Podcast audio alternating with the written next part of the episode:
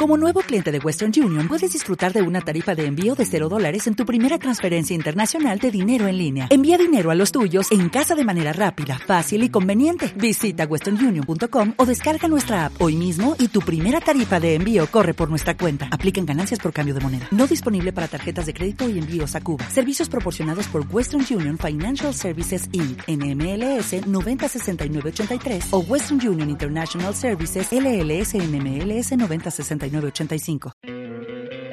¿No te encantaría tener 100 dólares extra en tu bolsillo? Haz que un experto bilingüe de TurboTax declare tus impuestos para el 31 de marzo y obtén 100 dólares de vuelta al instante. Porque no importa cuáles hayan sido tus logros del año pasado, TurboTax hace que cuenten. Obtén 100 dólares de vuelta y tus impuestos con 100% de precisión. Solo con Intuit TurboTax. Debes declarar para el 31 de marzo. Crédito solo aplicable al costo de la presentación federal con TurboTax Full Service. Oferta sujeta a cambios o cancelación en cualquier momento. Muy buenas tardes a todos, ¿cómo están? Llegó el viernes, ya los niños con un par de días de vacaciones y nosotros listísimos para iniciar el programa. Y hoy por supuesto, como los niños ya están de vacaciones, les vamos a tener correos de todos aquellos eh, chicos, bueno, no de todos, ¿verdad? Fui un poco pretenciosa, pero sí de aquellos chicos que nos, nos escriben, eh, esperando que en las vacaciones pues los tomemos en consideración. Así es que vamos a dar inicio eh, saludando rapidísimo al equipo que está hoy. Les mando un saludo muy generalizado, al fin que ya los otros días que pasamos lista, pues ya se saben los nombres. Así es que vámonos derechito con un tema. Dice, te agradezco mucho que me das tu nombre, la vamos a dejar anónimo. Es una chica y me dice, yo tengo 15 años. Tuve un novio, fue mi mejor amigo en primero y segundo y ahora en tercero de secundaria me pidió que fuera su novia. Y yo claramente le dije que sí. Pero solo duramos un mes y medio. Cuando ya estaba con él, me encantaba, pero cuando él terminó conmigo sentí muy feo. No dejé de llorar. Lloré un mes después de andar con él. Y ahora, pues, ¿qué crees? Que muchos quieren andar conmigo. Pero yo no quiero a ninguno, yo lo quiero a él. No hace mucho me pidió que regresáramos y que en verdad me extraña e incluso me enseñó varias cosas para probar que sí estaba arrepentido. Y la verdad no sé si regresar con él. No quiero a nadie más, pero quien me asegura eh, que él no me va a terminar otra vez. También le hice una carta explicando cómo me sentía con respecto y después de que me había terminado. ¿Se la doy? ¿Regreso con él? Ayúdame. ¿Qué puedo hacer? Bueno, yo sé que no les gusta y lo digo con todo el respeto del mundo. Yo sé que a ustedes no les gusta que les diga, mi vida, es que apenas tienes 15 años. Sin embargo, sí es una realidad que Primero, estás descubriendo lo que es que te guste alguien. Estás descubriendo las intensidades que se generan a consecuencia de que hay hormonas en el cuerpo, que las hormonas nos dirigen hacia la persona que nos gusta y que de alguna manera eso encamina una situación que le da mucha, mucha intensidad. Lo que yo sí te puedo decir es, a esas edades, a cualquiera, incluso a los adultos, pero a esas edades en lo particular, alguien que te gusta te puede dejar de gustar no sucede de manera espontánea ni a decisión tuya, pero sí sucede. La persona con la que andas a los 15 años, en rarísimas ocasiones, acaba siendo la persona con la que te casas a los 23 o a los 24. Entonces, es bien importante que tomes en cuenta que esto que sientes ahorita, esto que él te promete de es que si volvemos de verdad no te voy a volver a terminar, es algo que no hay que tomarse tan en serio. Eh, normalmente en estas etapas de la adolescencia hay como un tipo de ensayo y error de la vida en donde se aprende, se sabe que alguien te gusta, que esa persona que te gusta y cree que hoy se podría comprometer contigo, después te dice que pues ya no, porque le surgen otras prioridades y no lo convierte ni en una persona que te traicionó, ni en una mala persona, ni en alguien que no se compromete, sino en alguien que tiene estas edades. Entonces, yo lo que te diría es, lo importante ahorita no es si decides si regresas o no. Puedes regresar. Pero tienes que ir usando la experiencia que vas adquiriendo para darle un contexto distinto al por qué regresas y si eso de verdad solo se va a quedar siendo una relación comprometida si le dura a él el interés por ti lo mismo que te dure a ti el interés por él. A lo mejor tú decides, mira, estamos muy chicos, yo la pasé muy mal cuando terminamos, vamos a seguir una relación de amistad, sigamos en contacto, pero de momento no quiero tener novio porque quiero ir ganando experiencia y estar segura cuando quiera estar con alguien. ¿Puedes regresar con él también? Sí, sabiendo que de momento el compromiso de él contigo y tuyo con él ahí está. Y que van a ir aprendiendo a saber lo que es un noviazgo y en qué consiste un noviazgo. Entonces, define un poquito desde ahí. Está tan correcto que le digas que sí, como que le digas que no y que sigan su relación de amistad. Esta sensación de que le gustas a otros chicos va a seguir estando presente y vas a descubrir algo que es bien importante no todo con el no todo el que te gusta ni a todo al que le gustas implica que eso se tiene que convertir en un noviazgo.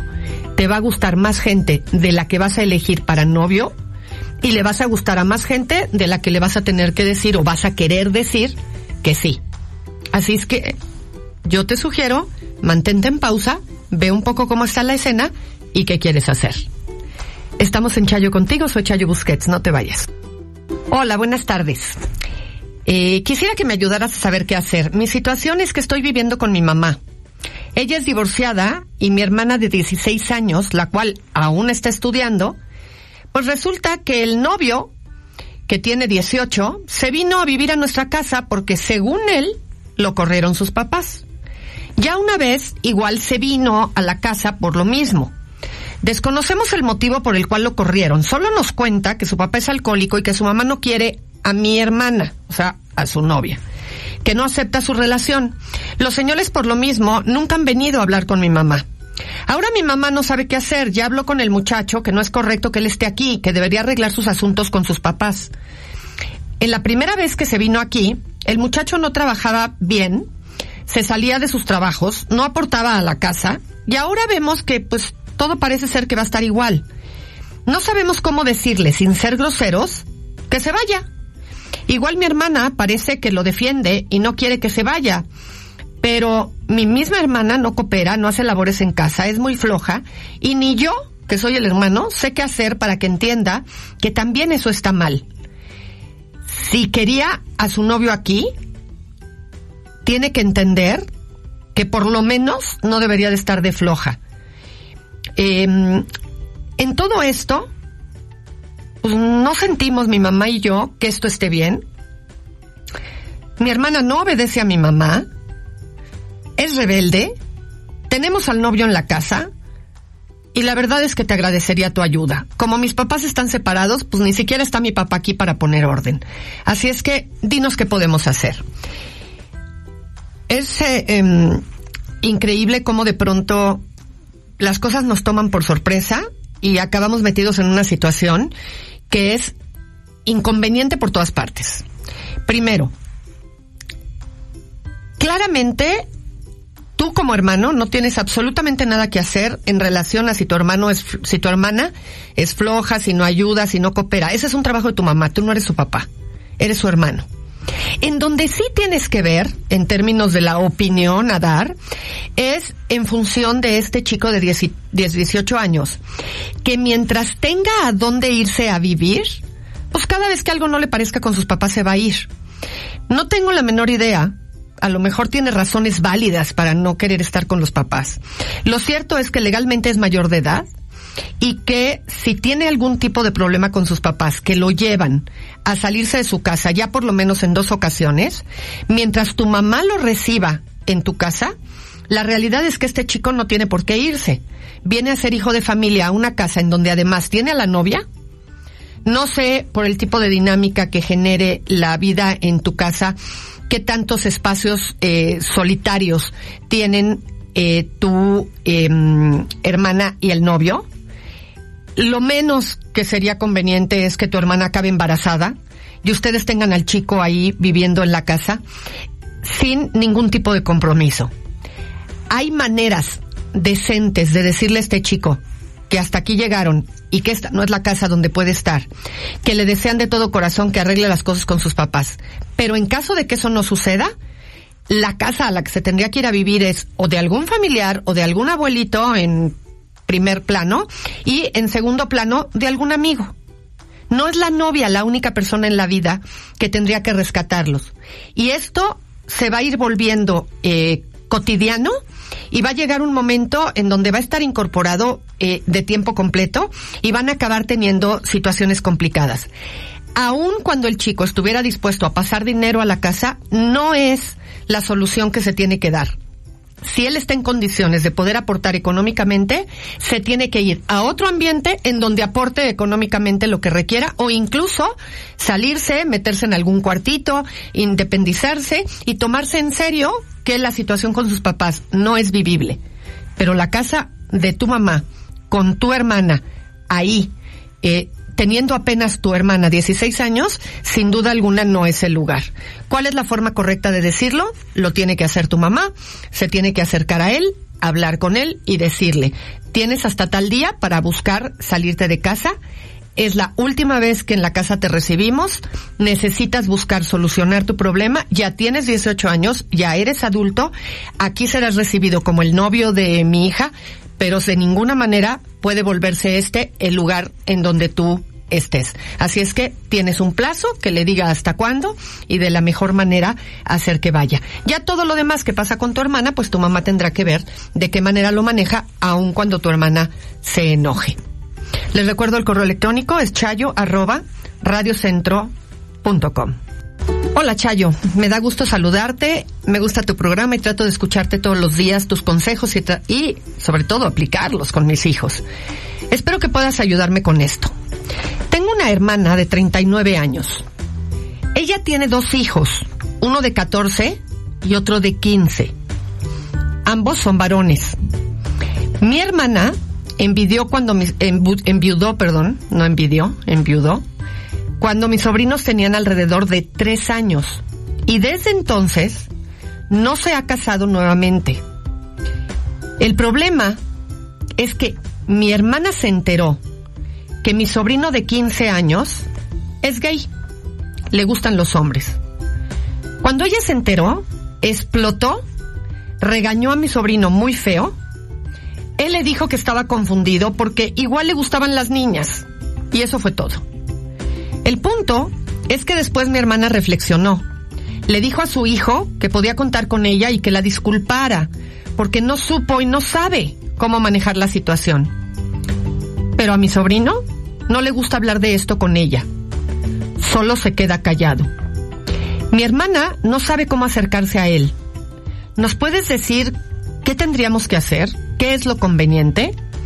Y de antemano te damos gracias por tus consejos. No, gracias a ustedes por escribir y sobre todo por contar las cosas que más les inquietan y les preocupan en su casa. Eh, sin duda alguna,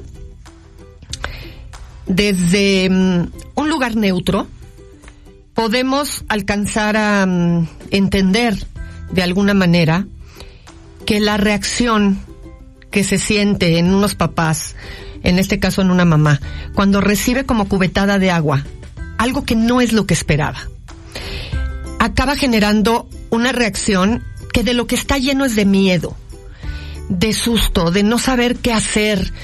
Y algo que los papás me dicen con mucha frecuencia cuando hay un tema en este sentido, de la preferencia o la orientación sexual de un hijo que no corresponde con la expectativa que los papás tenían o lo que, con lo que los papás daban por sentado que iba a suceder, es que de alguna manera querrían que sus hijos anden por la vida por un camino pavimentado. Y de pronto, ser gay o presentar una orientación sexual eh, distinta a la que los papás esperan, pues de alguna manera, y esto no por culpa de ellos ni porque ser gay tenga nada de malo, pero lo que sí sabemos por experiencia es que hay mucha homofobia todavía, hay mucha gente que no aprueba la homosexualidad creyendo eh, torpemente que es o resultado del manejo de los papás o resultados de algún trauma o que educaron mal o que en automático el hijo se vuelve un pervertido. Y dada la falta de información con respecto a que no tiene nada de malo ni nada de particular la homosexualidad, estos chicos se van a estar topando constantemente a lo largo de la vida con muestras de rechazo, de desaprobación, eh, eh, que los va a poner en situaciones dolorosas e incómodas, en donde no necesariamente tienen la garantía de la aceptación que en términos generales las personas heterosexuales tienen.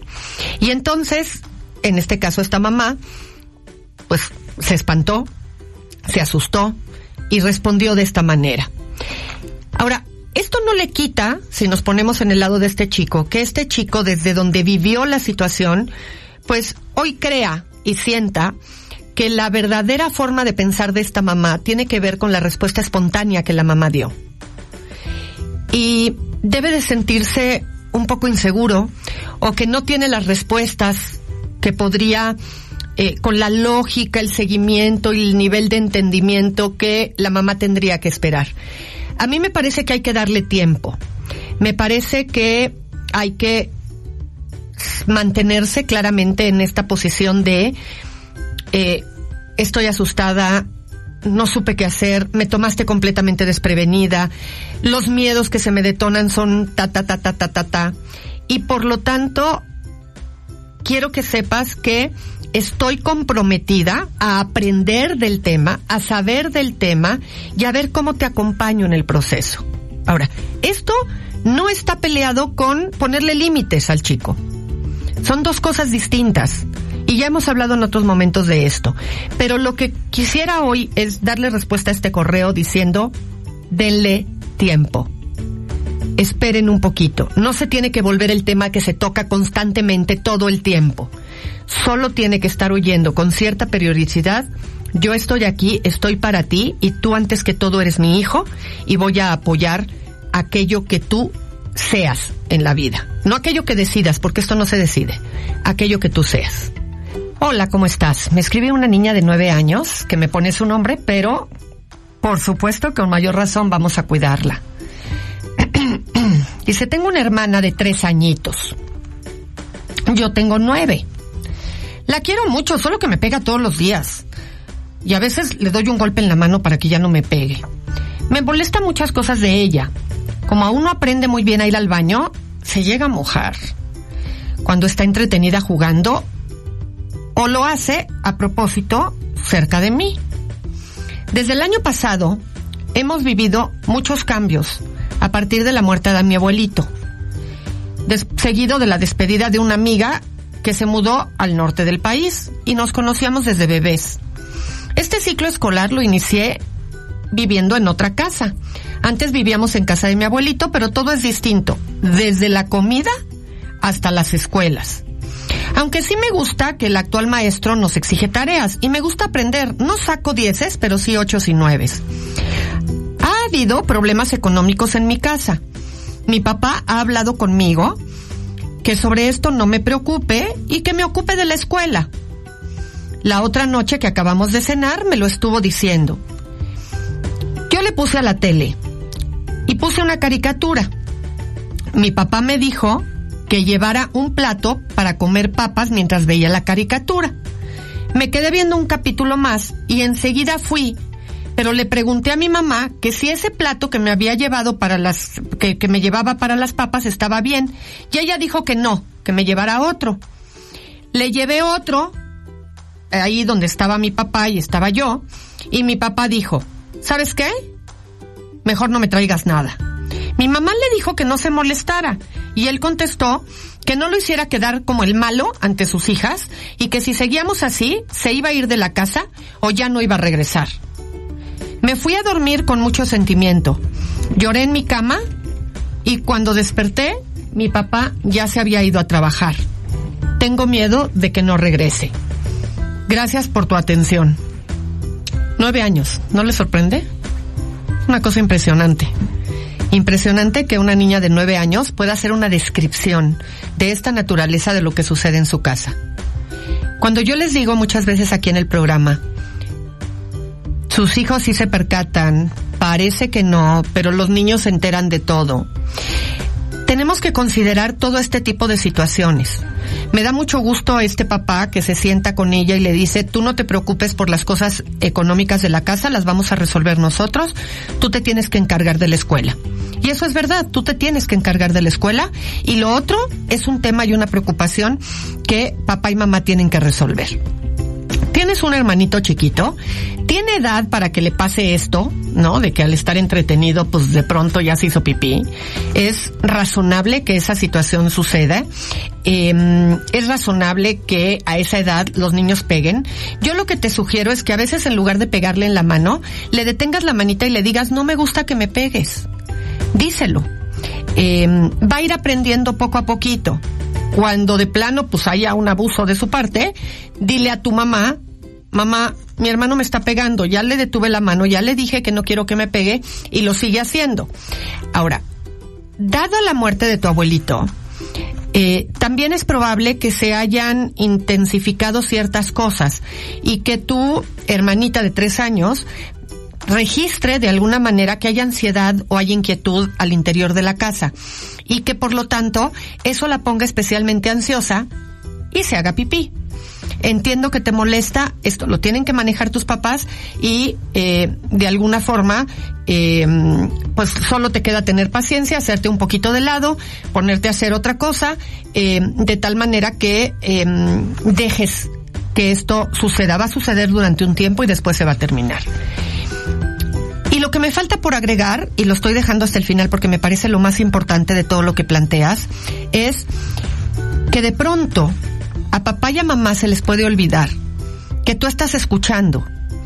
Y este tipo de situaciones que genera diferencias entre papá y mamá, aunque parezca que tú lo provocaste porque fuiste a preguntarle a tu mamá del plato, regresaste con otro plato y entonces no seguiste la indicación de tu papá y todo lo que se generó, lo único que hace es poner en evidencia un pleito que tu papá y tu mamá tienen y que ellos tienen que aprender a resolver. A ti no te toca a ti no te toca.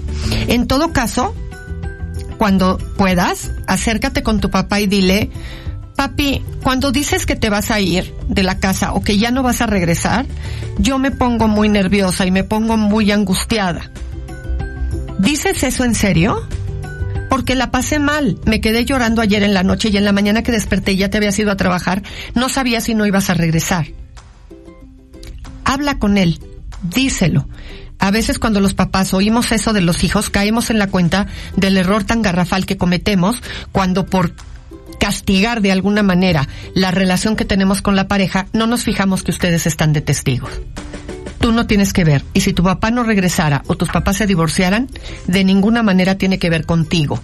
No es tu culpa. Tiene que ver con que ellos no logran resolver las problemáticas que tienen, pero tu culpa de ninguna manera lo sería.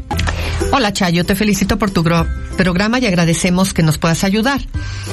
El día de ayer, esto en realidad corresponde al martes, porque me lo mandaron el miércoles.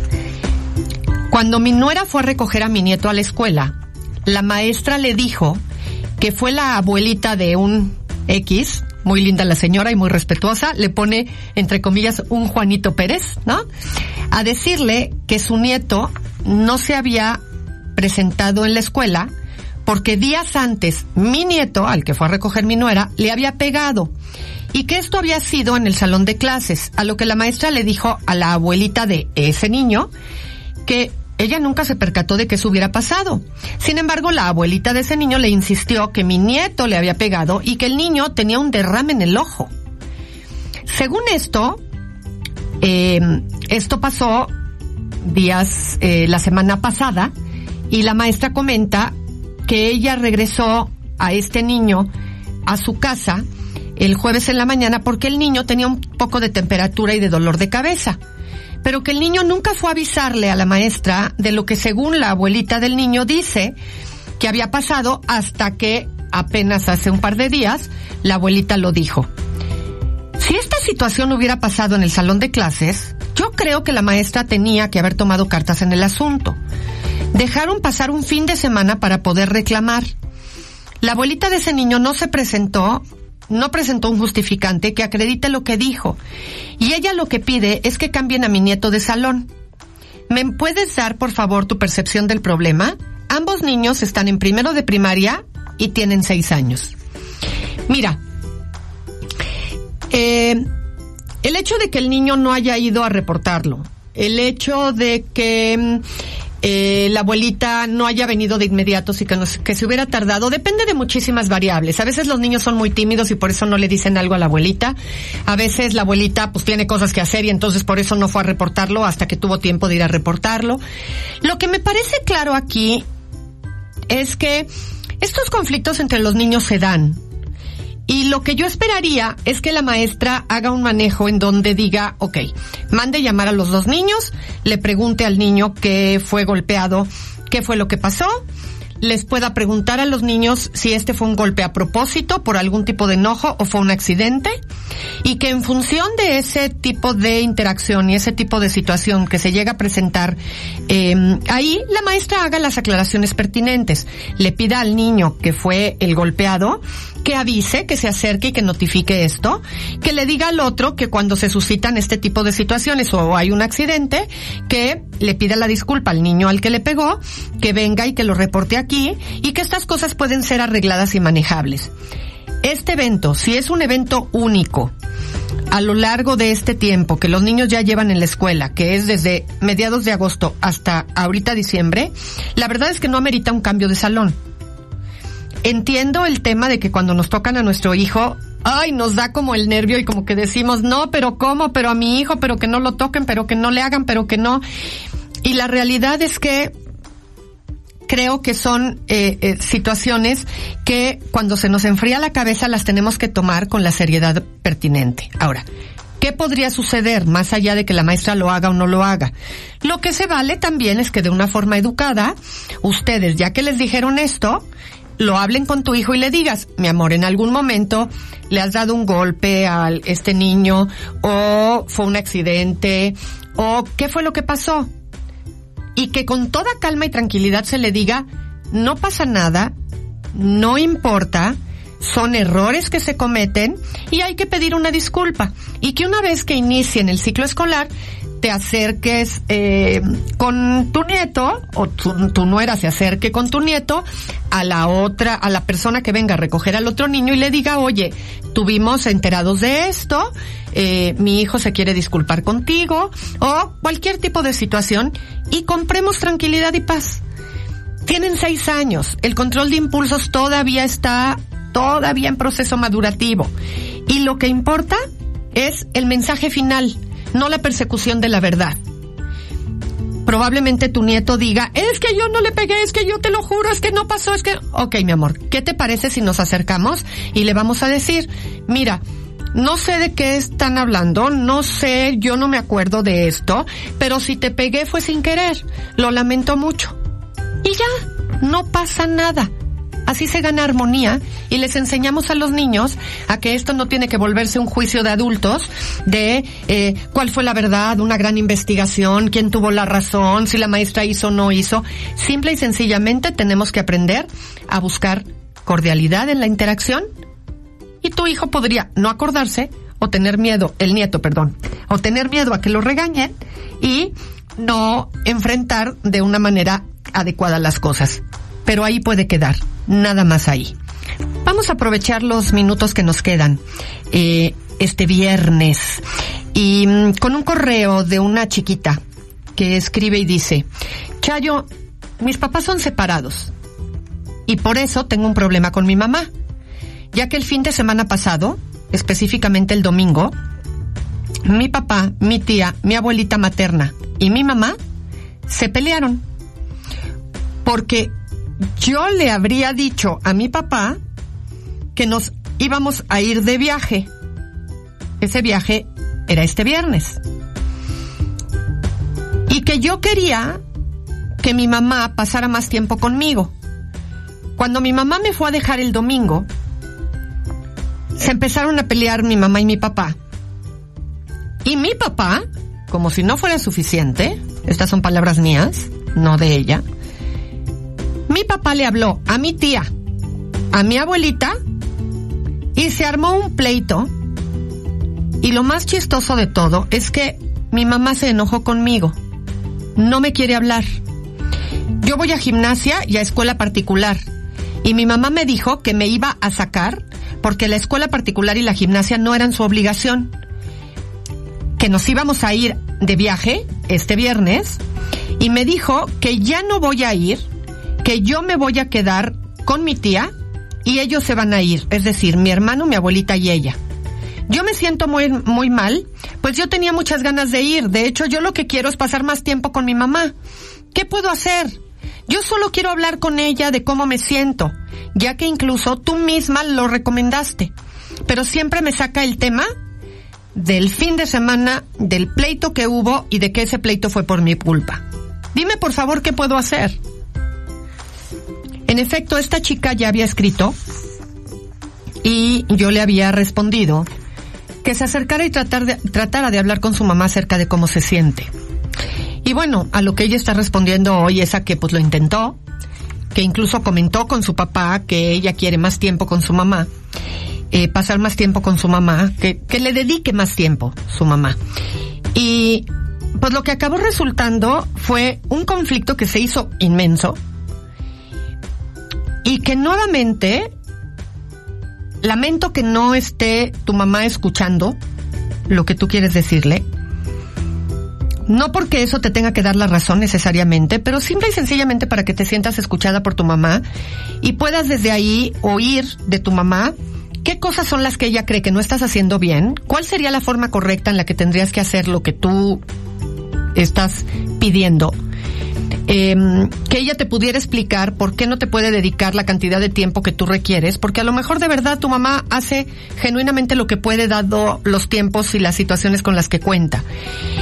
Pero lo que sí se pone en evidencia en este correo es que no me imagino ningún conflicto entre un papá y una mamá que están separados que requiera tener mayor quórum para poder hacer más grande el pleito y llamar a las familias eh, involucradas de cada uno de ustedes, de en este caso de tu papá y de tu mamá, para que vengan y sean parte del pleito. Porque nunca cuando se llama a otras personas en medio de un pleito, suele servir para minorar el pleito, aun cuando estas personas se acerquen con buena voluntad y con buena disposición y de buena manera, la persona que llama a, a, estas otras personas a que vengan al pleito normalmente hace sentir mal a la otra persona con la que estaba teniendo la discusión. Y entonces no suele ser bien recibido. Este es un mal manejo que hacen tus papás de esta situación. Quizás vale la pena que dejes un poco que se enfríen las cosas, que pase un poco de tiempo, que trates de entender cuáles son las razones por las que tu mamá se enojó contigo, aunque no estés de acuerdo con que tu mamá se haya enojado contigo por esto, porque pareciera que tu mamá no está oyendo lo que de verdad tú le estás queriendo decir. Y en ese sentido y de esa manera, me parece que tratar de insistir solo va a generar mayor nivel de conflicto trata de manejar las cosas que tienen que ver con tu mamá, con tu mamá, y las que tienen que ver con tu papá, con él. Para que no haya la necesidad de que ninguno de los dos necesite hablar con el otro en función de lo que tú les pediste. Eh, entiendo que las cosas están enredadas y entiendo que no la estás pasando bien, pero a veces hay que dejar pasar un poco el tiempo y las cosas se acomodan solas. Soy Chayo Busquets, esto fue Chayo contigo y recuerda, tu comportamiento sirve de modelo para tus hijos.